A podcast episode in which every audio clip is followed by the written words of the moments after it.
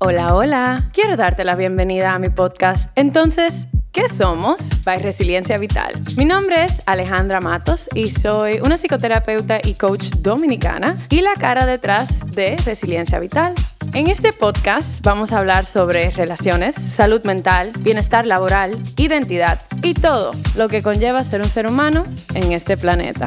Estoy emocionada de poder compartir este espacio contigo.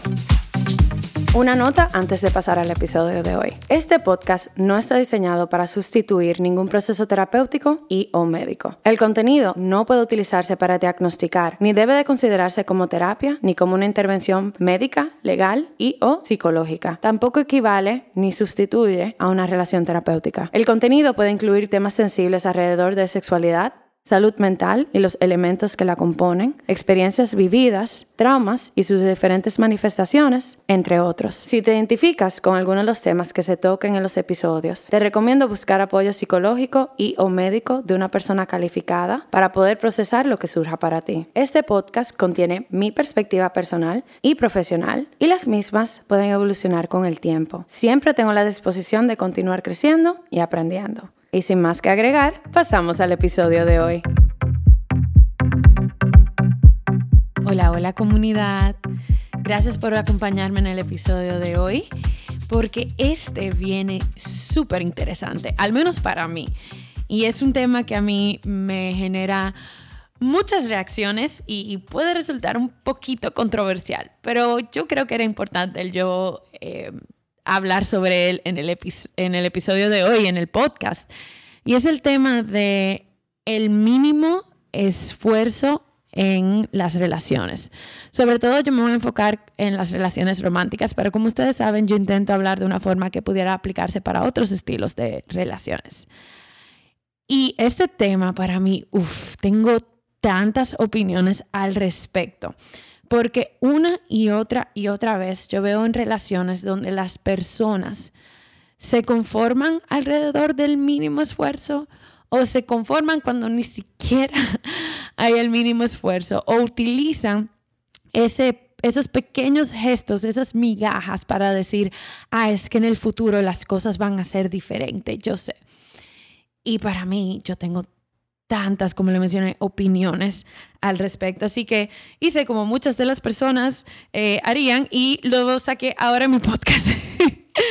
Así que vamos, vamos a indagar un poquito en eso. Ok, lo primero es que Obviamente en las relaciones siempre van a haber diferencias, van a haber diferencias en lenguajes del amor, van a haber diferencias en los estilos de esfuerzo, van a haber diferencias en la forma en la que invertimos en una relación. Y eso es completamente normal.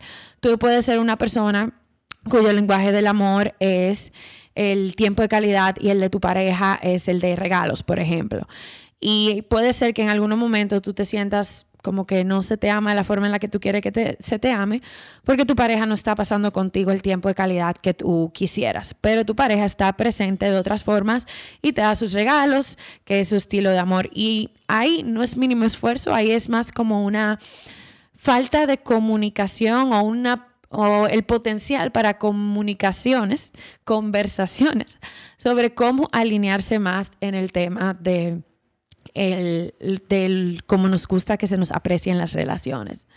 Lo otro también es que hay que reconocer que hay momentos en la vida que son increíblemente difíciles para las personas. Y esto puede llevar a que la persona no pueda estar presente de la forma en la que querramos eh, en o como se había mostrado en el pasado o como queremos en este presente. Por ejemplo, una persona que de repente queda desempleada y no, se, no puede conectar contigo, por ejemplo, como se hacían antes, con, con cenas, con ir a un bar, con ir a eventos, porque en este momento económicamente no tienen las capacidades. Obviamente eso es una situación en donde la persona se ve limitada, aun cuando tuviera el deseo de compartir. Eh, esos espacios contigo. O sea, que lo entendemos eso perfectamente. Ahora, a lo que yo me refiero con el mínimo esfuerzo es que en una relación donde tú has comunicado tus necesidades, tus deseos, y esta persona está en el proceso ya sea de cortejarte al inicio o en el momento ya de sostener la relación, la persona no hace lo necesario para cuidar de una relación. ¿Cómo se puede ver esto? Que la persona nunca tome iniciativa para programar salidas, para programar verte cuando la persona te cancela consistentemente a último minuto, cuando no hay palabras de afirmación, ¿verdad? Donde la persona no te comunica como que lo que tú significas para, para ella. O también cuando la persona, las, las interacciones que intenta hacer para cortejarte es dándole like a tus historias, historias o mandarte un emoji con un ojito de corazones, ¿verdad? Que para mí eso es como eso, eso no es comunicación. O sea, eso es la persona reaccionando, pero ni te está comentando, ni está teniendo una conversación, ni te está invitando para salir. Eso también es como las personas que la única forma en la que interactúan contigo es diciéndote buenos días y después en el almuerzo te dicen comiste y después en la tarde saliste del trabajo y después en la noche que pases buenas noches. y no hay que nada malo con esos mensajes, ¿verdad? Al contrario, como que se son bonitos recibirlo, pero cuando esa es la única interacción que la persona te, te da, entonces ahí hay como que cuestionarlo. Cuando la persona lo único que hace es invitarte a eventos a donde ya va, nunca atrás, y, y como en espacios como que grupales y no te ha dicho como que, ok, vamos a sacar un tiempo. Eh, para ti y para mí, donde podamos conectar, donde podamos vernos. O sea, no hay ese interés de conocerte como que profundamente, sino que vamos a esta fiesta, tenemos como algún tipo de encuentro casual y después ya, bye.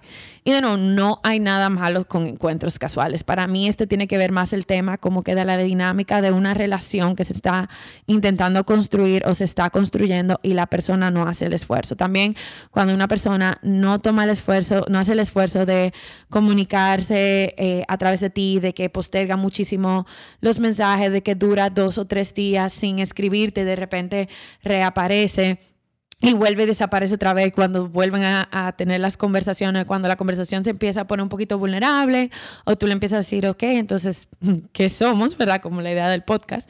Y la persona entonces como que da un poco de vuelta y te dice de nuevo, vamos a fluir, la estamos pasando bien, no sé por qué hay que tener esta conversación este nuevo. Eso es como una falta de responsabilidad afectiva.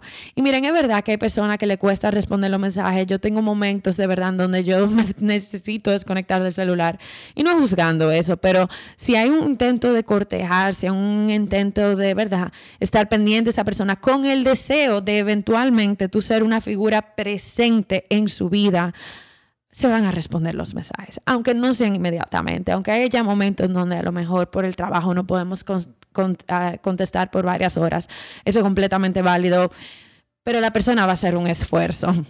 ¿Me entiendes? O sea, hasta tú puedes poner una alarma en el celular que diga revisa WhatsApp. Si de verdad a ti se te olvida, si de verdad a ti tú te conectas, tú puedes tener una alarma en tu celular, tú puedes tener un evento en tu calendario que te diga revisa WhatsApp. O sea, si tenemos que llegar a ese nivel.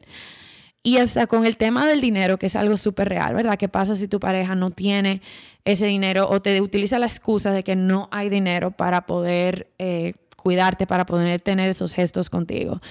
La verdad es que, de nuevo, puede ser muy, las situaciones económicas son reales y es verdad que tenemos, a veces tenemos esta presión de la sociedad de hacer estos grandes gestos y estas grandes vacaciones y puede hacer sentir a una persona como, bueno, realmente a lo mejor lo que yo tengo que ofrecer no es suficiente. Pero la verdad es que yo estaba, yo tengo muchas opiniones con esto. Yo estaba este fin de semana en casa de mis, de mis padres y mi mamá me sacó una caja de los recuerdos que yo tenía de mi primer novio que yo tenía en la universidad. ya ustedes saben eh, todo lo que yo encontré ahí, pero yo me encontré como muchas cosas que se hicieron durante esa, eh, durante esa relación, ¿verdad? Que yo hice para él y él hizo para mí. Y la verdad es que estábamos en una, una relación bastante joven y ni él y yo teníamos muchos recursos económicos para estar haciendo estos grandes gestos. Pero, por ejemplo, yo me encontré una bolsa, ¿verdad? Donde yo había guardado un montón de post-its que él había comprado, en donde había escrito como que sus mensajes. En una tenía como me hizo un pequeño como cuadernito con cartulina en donde escribió a mano canciones que me gustaban o canciones que él sentía que representaban nuestra relación, que nos habíamos dedicado, y los combinaba como con fotos de, de la relación. Y yo me lo encontré eso tan bonito y yo dije, wow, a la verdad es que mira lo que se puede hacer con el esfuerzo, porque aun cuando no habían muchos recursos económicos, la realidad es que mi pareja en ese momento hizo su esfuerzo para hacerme sentir amada, para darme esos detalles que él sabía que para mí eran súper importantes. Y es como para decir, cuando se quiere, se puede. y es verdad que hay personas que por lo que están viviendo en su vida se les dificulta este tipo de interacciones y se le dificulta el romance, y se le dificulta esta creatividad, lo cual es válido. Ahí entra nuestra responsabilidad de decir, bueno, yo puedo tener empatía de que ahí es donde tú estás, yo puedo tener empatía de que ahora mismo tú estás en un momento donde no hay esta sincronía. Y entonces ahí entra nuestra responsabilidad de decir, pues entonces esto no es lo que yo quiero. Y no es juzgando a la persona, no es llamándolo insuficiente, pero es pudiendo, pudiendo decir, es que yo quiero algo diferente, yo estoy en disposición de entregar en mi relación y yo necesito una relación que no que no simplemente se sostenga a costa de que yo haga todo lo romántico, que yo haga todo lo de la conexión, que yo haga todo lo de los planes, que yo haga todo lo de la vulnerabilidad, porque eso desgasta y lleva a un patrón en donde se puede hacer muchísimo resentimiento en la relación, donde podamos cuestionarnos nuestro valor, donde podamos cuestionarnos si de verdad las o sea, cómo es que son las relaciones. Y de nuevo sentir como envidia cuando vemos las cosas distintas, como que compararnos desde una posición de eso, de simplemente compararnos y no tomar como una decisión al respecto. Yo sé que esto es súper difícil, o sea, terminar una relación eh, siempre es complejo. Al mismo tiempo, yo creo que es importante yo compartir con ustedes en el día de hoy de que la, o sea, las relaciones requieren más, del, más que el mínimo esfuerzo. Las relaciones requieren trabajo, requieren conversaciones difíciles, requieren vulnerabilidad y requieren un cuidado constante. O sea, las relaciones no nos podemos agarrar de simplemente nos gustamos y ya por eso seguimos. O sea, las relaciones conllevan esa intencionalidad de todos los días de decir, cómo yo te voy a amar, cómo yo te voy a cuidar, qué tú necesitas de mí en el día de hoy, cómo yo me puedo eh, presentar ante ti en el día de hoy con las capacidades que tengo disponible, porque de nuevo, no todo el mundo está a su 100% todo el tiempo, pero está bien, si tú lo que puedes eh, presentarte en ese día en un 50% es válido, siempre y cuando tú estés trabajando para poder entregar tu 100%, ya sea porque hagas tu trabajo personal, ya sea porque se haga un trabajo en pareja, ya sea por un montón de, diferentes estrategias, pero eso es súper importante, porque el amor para, es un verbo, o sea, el amor es una acción y se tiene que mostrar así como un accionar consistentemente en nuestras relaciones, donde cada vez más y más tengamos esa intencionalidad, tenga, tomemos esa decisión de estar presente para nuestras parejas de una, desde una actitud de entrega mientras nos, está bien, nos cuidamos nuestros límites y cuidamos nuestra independencia y nuestra individualidad.